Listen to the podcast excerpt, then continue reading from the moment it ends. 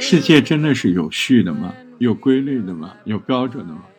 有一位哲人就说：“他说，世界都是无序的，啊，我们生活这个世界根本就没有什么序，只有一个地方有序，那就是推理小说。啊，只有推理小说里面啊，你经过啊那个故事情节或者推理电影啊，你两个小时，你一看到结尾，一切的一切正义公理，它在两个小时之内，它就有序的出来了。你要说推理小说。”英国这个国家就比较厉害，因为在英国有很多优秀的推理小说家，这里就不得不提到一男一女，男的呢叫柯南·道尔，这柯南跟我们想的那个柯南没有任何关系啊，这就是人家名字叫柯南·道尔。柯南·道尔先生这辈子最成功的就是创造了一个人物，他为这个人物写了六十多个故事，这个人物大家太熟悉了，对吧？福尔摩斯，对。福尔摩斯先生这个角色就是柯南·道尔先生创立的，他一辈子给福尔摩斯写了六十多个小说，还有更多的短篇。呃，那女的呢？女的就是我们今天重点要聊的阿加莎，这位女性的推理小说家，那太厉害了。那么她这一辈子经典作品大家耳熟能详，《东方快车谋杀案》《尼罗河上的惨案》，啊，产量也非常的丰富，好多好多好多。而且阿加莎的这个推理小说很有特点，他一般他的小说就是中篇十几万字，哎，这跟很多喜欢看推理小说的人来说那是非常契合的。为什么喜欢看推理小说的？你说短篇吧，太短了，哎，不够精彩，细节不够多。嗯，你说起来，前一段时间我们说那个河边的错误，那当年那个余华写的就太短了。你看，后来张艺谋买下来准备拍也没拍成，这是等了好多年，人家把它丰富了，啊，遇到一个很好的编剧把它丰富出来，啊，所以短篇对于推理小说来说过短没意思，那长篇呢？长篇不行啊，你太长了，你你几千万字，那这人家等不及呀，对吧？哎，我告诉你，十几万字中篇正正好，那阿加莎更多的推理小说它就十几万字。阿加莎的推理小说还有一个特点，他写这个案子，他就写这个案子本身怎么曲折，怎么怎么，他不会写这个侦探的爱情啊、家庭生活啊，他不写。哎，他觉得侦探小说要纯粹，嗯，因为你时间不够用啊，哎，你就十几万字，你还写的什么家庭写什么，哎，那就不对的。对于他来讲，他不那么做。那你说阿加莎他写不写别的爱情小说什么？写，他不会在侦探小说里写。他甚至都不用他这个本名，哎，他写爱情小说，他用另外一个笔名。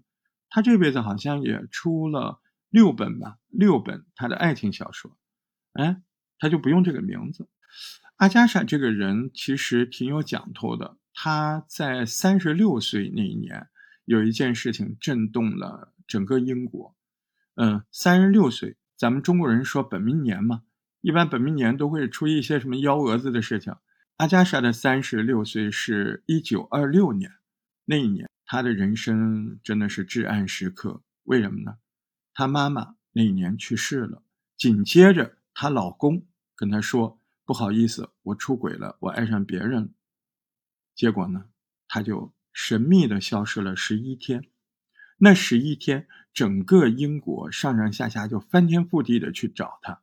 据说英国当时警方都出动了，还搬出了当时已经处于退休状态的那个福尔摩斯的那个作者。前面我们说的柯南道尔，柯南道尔可能是老朋友。那个时候柯南道尔都快退休了，就不怎么写了。他来到阿加莎的那个最后出现的家里，他看了现场，他说：“您放心，他不会自杀的。”哎，还真巧，十一天过去了啊，阿加莎出现了。但是他这十一天到底干了什么？他始终都没有说清楚。哎，他不愿意聊这个。嗯，很多记者采访问他这十一天，他都闭口不谈。甚至到了最后，他厚厚的自传里面，他对这十一天也是闭口不谈。我是觉得，估计他那十一天是很痛苦的，估计那十一天他在内心天人交战。嗯，但是好在这之后他走出来了，他又开始了大量的创作。我们今天要聊的是推理女王阿加莎笔下最诡异的一个案子，嗯，甚至也是唯一一次让他笔下这个大侦探波洛感觉到恐惧的案子。你好，我是大石头。我们今天要聊的就是最新上映的《威尼斯谋杀案》。故事是发生在二战结束之后。那这个时候的大侦探波洛，他已经金盆洗手，隐居在哪儿？在水城威尼斯。他每天呢种种草，养养花儿啊，还专门请了个保镖。这个保镖也不是干别的，就专门挡那些来找他办案子的人。所以呢，这时候的大侦探日子过得是好自在啊。万圣节这一天，大侦探波洛的一个老朋友找到他了，莎拉小姐。莎拉小姐是一个著名的小说家。莎拉小姐说，就在前不久，她有位朋友邀请她看了一场招魂仪式。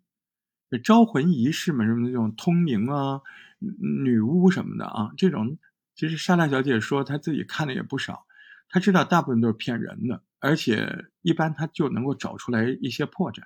但是这一次，莎拉小姐真的是看到了一些非常诡异的现象，而且这里面一点破绽也看不出来。好在她听说最近这个大名鼎鼎的灵媒就要来威尼斯，要在这儿举行一场招魂仪式，所以她来找波洛。哎，他想让大侦探朋友跟自己一起去看看这个灵媒到底是真是假。听完莎拉的叙述，虽然大侦探波洛明明知道这种东西应该是假的，但是他还是来了兴致。所以当天晚上，他就跟他的老朋友。一起来到了这座古宅。那这时候呢，这个古宅里面正在举行万圣节的 party。这个地方有点特别啊，相传这个以前呢，这儿是一个孤儿院，后来爆发了瘟疫，那为了活命，医生护士就丢下了所有孤儿，把他们锁死在里面。据说那些孤儿的鬼魂始终在这徘徊，要报复那些医生护士。在后来的后来，一个叫 Mary 的女人买下了这，啊，也就是现在这个房子的主人。这个 Mary 本来是不相信什么传说的，等到自己住进来不久之后，Mary 自己的女儿艾丽西亚就中邪了，整天就胡言乱语，说在这个房子里能听到什么歌声啊，还看到很多诡异的影子。那最后呢，就在一年前，他女儿艾丽西亚。就在卧室的阳台上跳到这个运河里淹死了。把尸体捞出来之后呢，这个艾丽西亚的尸体的背后居然还有一道诡异的爪痕。那 Mary 就认为这个女儿的死是不是跟这个房子里真的有鬼魂有关？所以呢，他就找到灵媒，试图通过灵媒去问一问死去的女儿那天到底发生了什么，她为什么要跳下去？正聊着聊着，哎，听说那个灵媒和他的助手就到场了。这个灵媒是谁演的？这个灵媒就是我们中国观众非常熟悉的一个亚裔演员杨紫琼，拍这个大片呢啊。杨紫琼，杨紫琼把这个面具摘下来，露出了灰色的卷发，神情很冷漠，环顾了一圈，然后说：“这里怎么这么吵啊？”Mary 说：“这里在办派对，一会儿就不吵了。”但是这个灵媒说：“他说不对，我讲的不是那些声音。”然后他就直接说：“哎，你女儿这个艾丽西亚的房间是在三楼吧？那我们待会儿就去那儿进行仪式。”这么一说，Mary 就一惊，心想：“你这个灵媒，你不是第一次来的吗？你怎么知道我女儿在三楼呢？”看来这个灵媒确实有点真材实料。但是旁边的大侦探波洛，嗯，就冷笑一声。因为他心里认为这些所谓的灵媒都是一些骗术可能比较高明的骗子而已。那大家一起来到他女儿艾丽西亚的房间，嗯，这个管家看到这个房间里跟艾丽西亚生前一模一样，这个管家就有点触景生情，他就说起了艾丽西亚的过往。这个艾丽西亚从小就跟她妈妈 Mary 的感情非常好，几乎是形影不离。后来呢？这个艾丽西亚爱上了一个厨子，很快就陷入了爱恋。这个厨子他不是普通厨子，他怎么不普通？他长得帅，很帅。所以呢，他们很快就订了婚。可是订婚没多久，他们俩就发生了矛盾，最后就分手了。也就是从那时候开始，艾丽西亚就开始断断续续的中邪了，各种中邪的表现。正说着。哎，这个灵媒突然捡起了一个兔子的玩偶，是那种毛线编织的，并且直接说出了这个兔子玩偶叫什么名字。Mary 再次震惊了，他本来想问一下这个灵媒你怎么知道这个的，但是话还没说完，一旁边的电灯唰爆炸了。与此同时，外面有门铃在响，一个男的来到这儿，这个男的叫杰克，这个男的就是那个帅气的厨子艾丽夏以前的男朋友。那本来呢，艾丽西亚的妈妈 Mary 是不欢迎他的，但是他说他接到了请柬，所以他来了。那好了，现在人齐了，仪式正式开始。只见众人围坐在一块儿，杨紫琼演的这个灵媒坐在中间，哎，旁边还放着一台打字机。这灵媒说：“我自己在结束通灵状况之前，你们谁都不能碰到我。”然后他就进入了通灵状态，反正神叨叨的，他问空气。他说：“有人在吗？”紧接着，他的手指不自然的弯曲，他手指没有碰到打字机，但是打字机打出了一个代表 “yes” 的 “y”，那就是在。这什么情况哈？他没有碰打字机。接着他又问 Alicia：“ 啊，什么什么？”然后打字机又开始自己凭空在那打字，众人都吓呆了。在众人不可置信的这个表情当中，林梅就陆续的问了。很多人关心的问题怎么样？怎么样？最后问到：“你是被谋杀的吗？”结果还没有答复这个关键问题，波洛突然说：“停！”然后大侦探波洛就从烟囱里拽出了一个人，啊，这个人手里还有一个遥控装置，然后又抓出来壁炉旁边灵媒助手的弟弟，是另一个助手。原来在进入这个房间之前，大侦探波洛就发现了门锁。有被撬的痕迹，随后他又发现了壁炉旁边有脚印，他就知道这里藏了人。这下大家明白了，什么灵媒通灵仪式就是个骗局，骗子。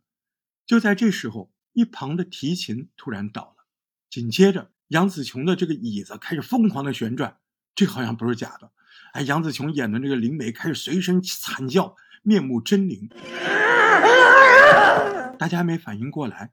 哎，突然他不转了，突然他说话的声音变成了艾丽西亚。哎，这个就可怕了。哎，他就是开始说话，但是说话就是 Mary 的女儿艾丽西亚的声音。那听到自己女儿的声音，Mary 是百感交集。还没等 Mary 说什么，这时候灵梅再次尖叫了：“You killed me! You killed me!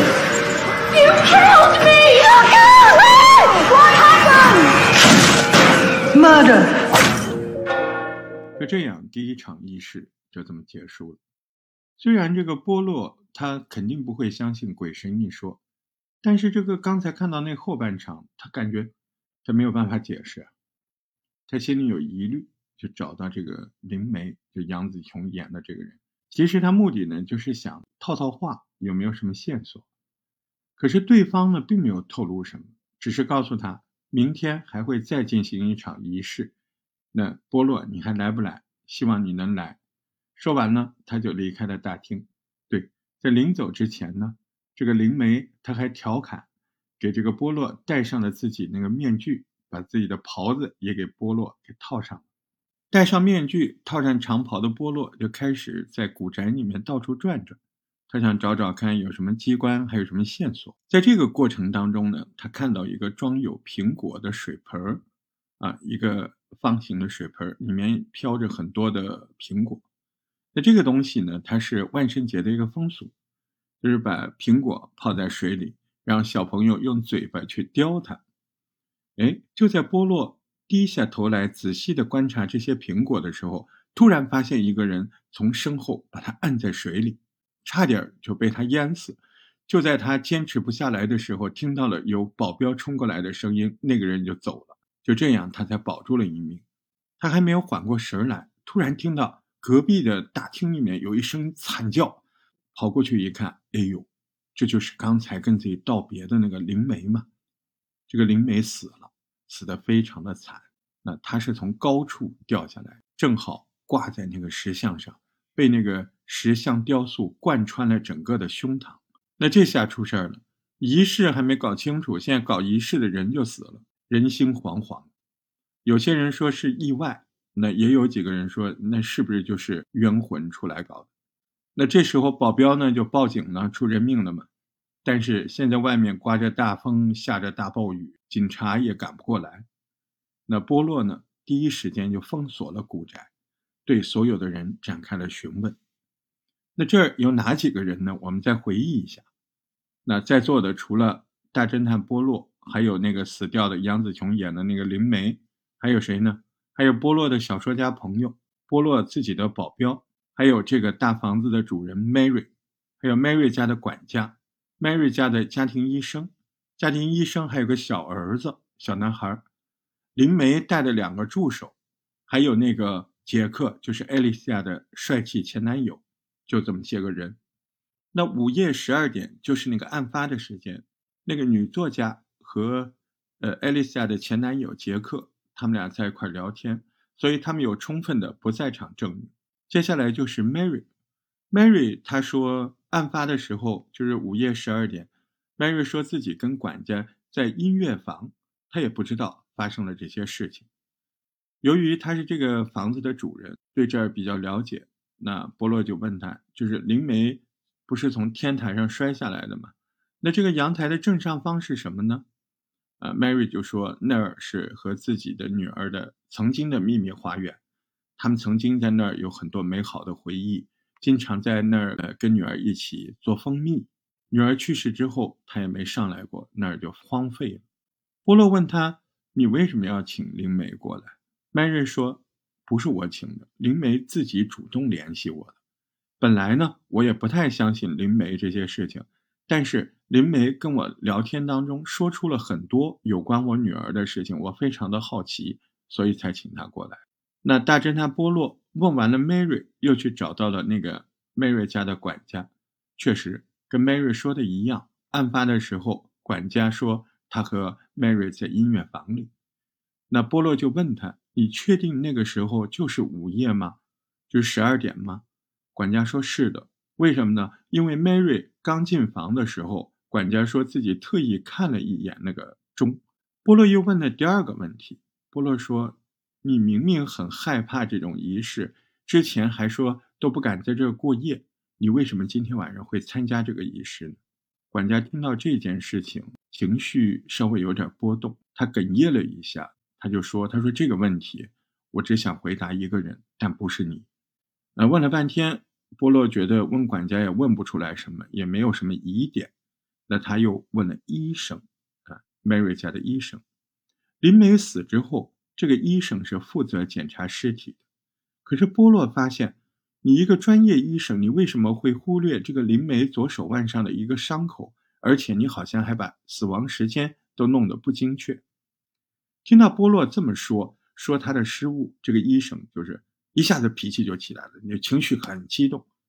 原来这个医生他也不是正常人，因为他曾经参加过二战，而且他还得了严重的战后创伤。因为觉得他可怜嘛，也是在帮他嘛，这样 Mary 才会找上他。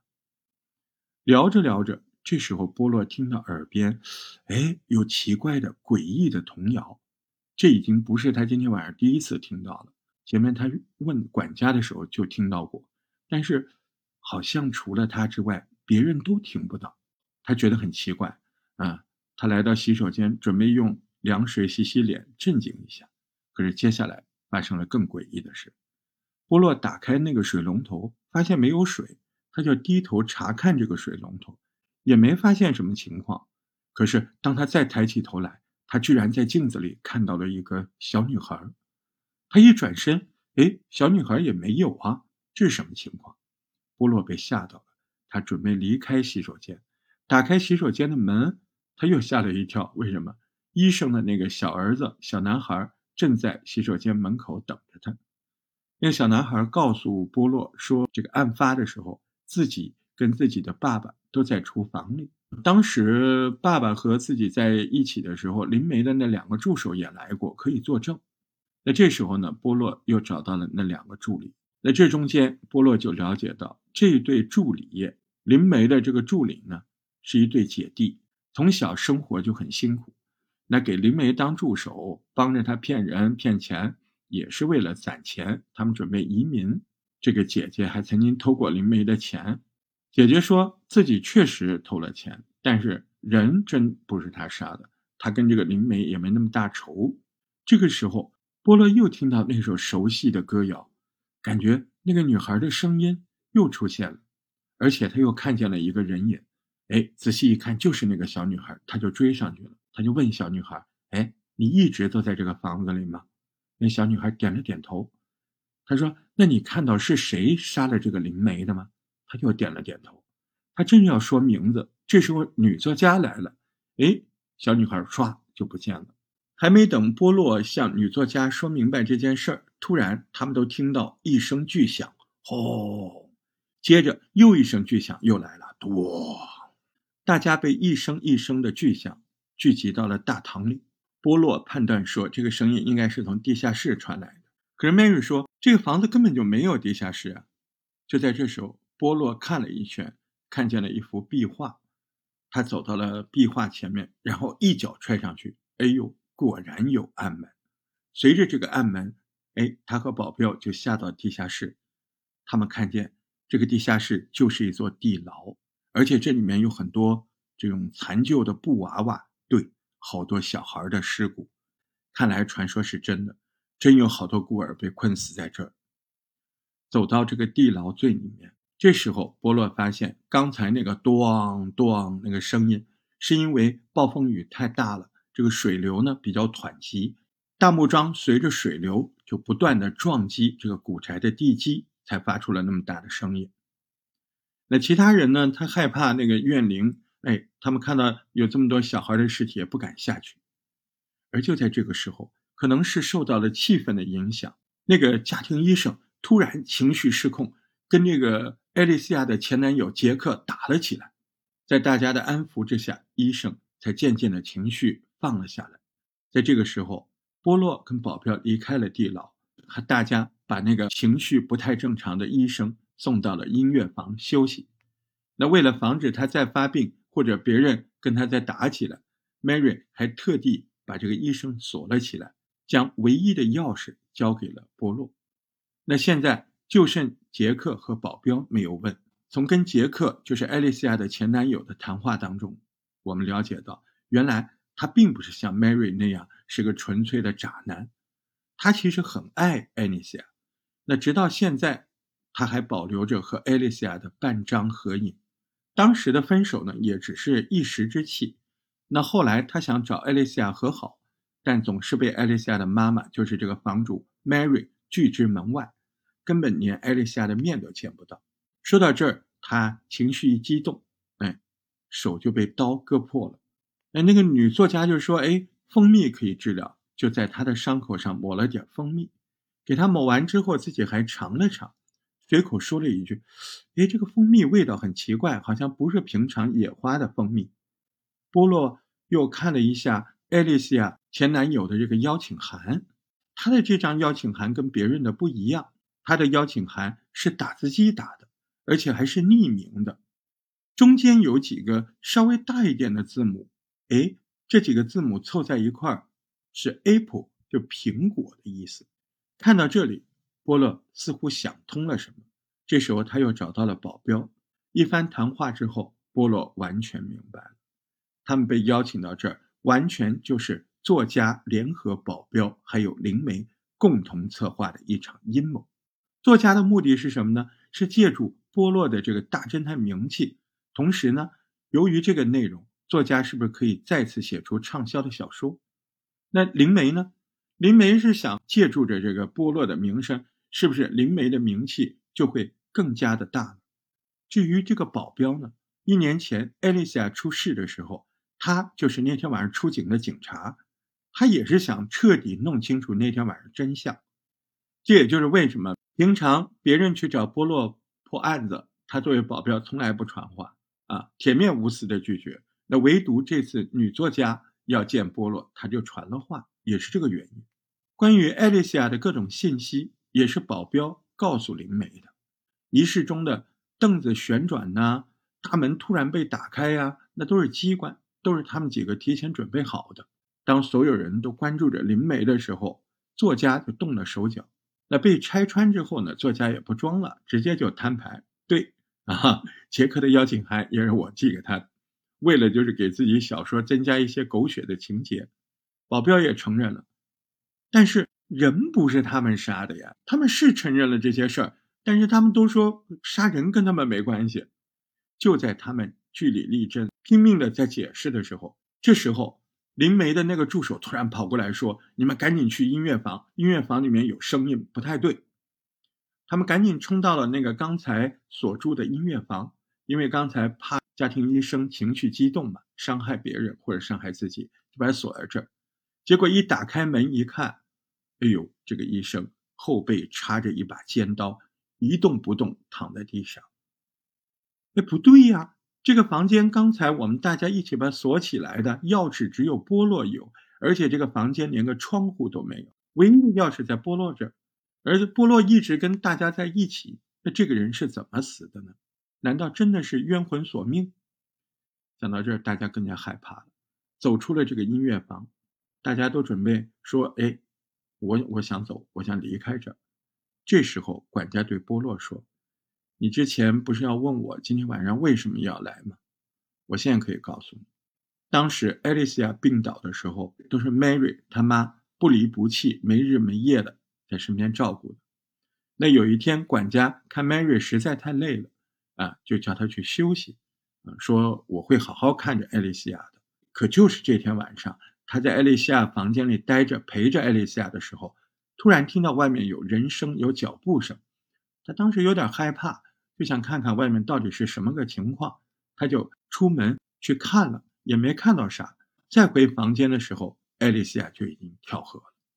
所以这个管家至始至终觉得自己有些失职。艾丽西亚跳河这个事儿是自己失职导致了艾丽西亚的死。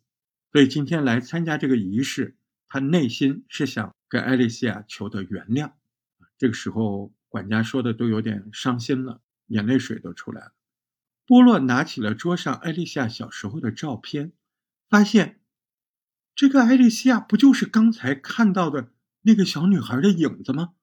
就是那个小女孩啊，一模一样。所以他赶紧来到了艾丽西亚的房间寻找线索。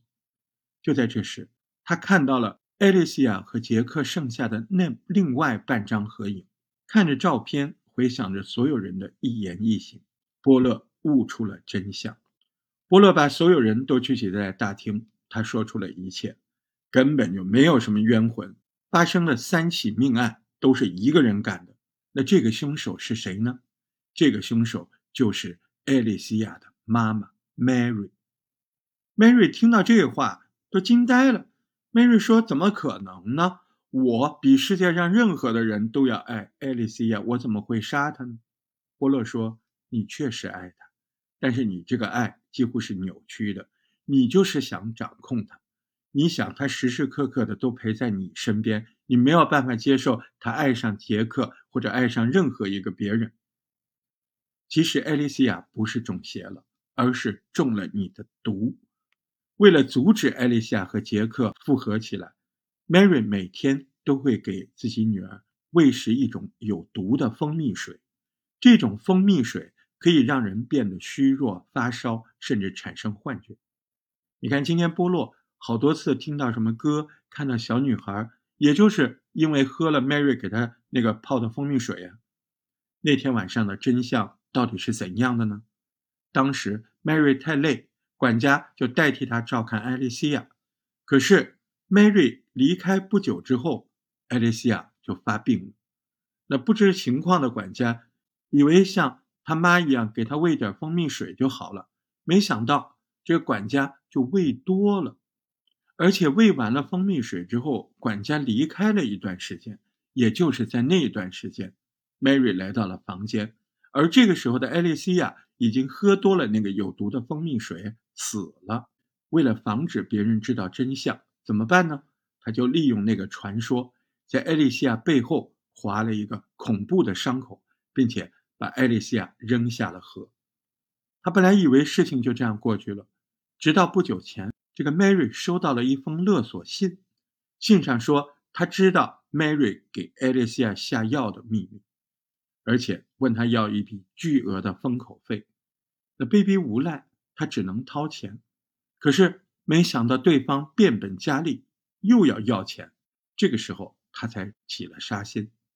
可这个勒索他的人到底是谁呢？Mary 说。就在那几天，灵媒主动联系了他，而且还说了一些他女儿艾丽西亚死亡的细节。那他觉得应该就是灵媒吧，所以就把灵媒请了过来。那也就是想杀害这个灵媒。但是在这个过程中，由于认错了人，还差点误杀了波洛。就是闻苹果的时候，不是差点被人闷死吗？哎，就那一块差点把波洛给误杀了。至于不在场证明，Mary 之前说过。音乐房的隔音效果非常好，所以呢，他就把情绪激动的管家约到了那儿，并且提前将钟表的时间往回调了一调，所以管家根本不会听到外面午夜的钟声，所以他认为当时就是十二点。哎，他看了钟嘛，那个钟被人调过了。在杀完灵媒之后，Mary 还是不放心，所以把那个家庭医生也干掉了。作为家庭医生，他很有可能知道真相。所以，趁着医生在音乐房休息的时候，他给那个医生打了个电话。在电话里，他故意说了一些刺激这个医生情绪的话，而且呢，他说：“你就应该自杀，你就应该死啊！你要不死的话，你儿子一定会被杀死。”在这种情况之下，情绪一激动，医生就自杀了。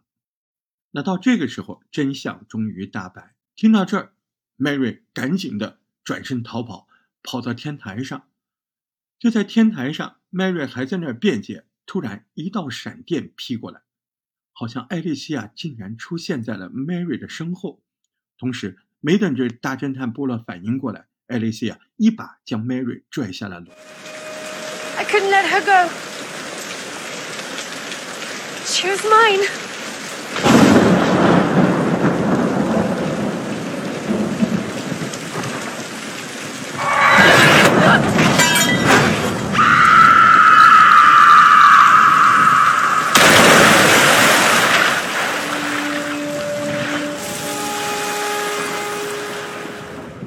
就这样，Mary 以同样的方式葬身在了冰冷的河底。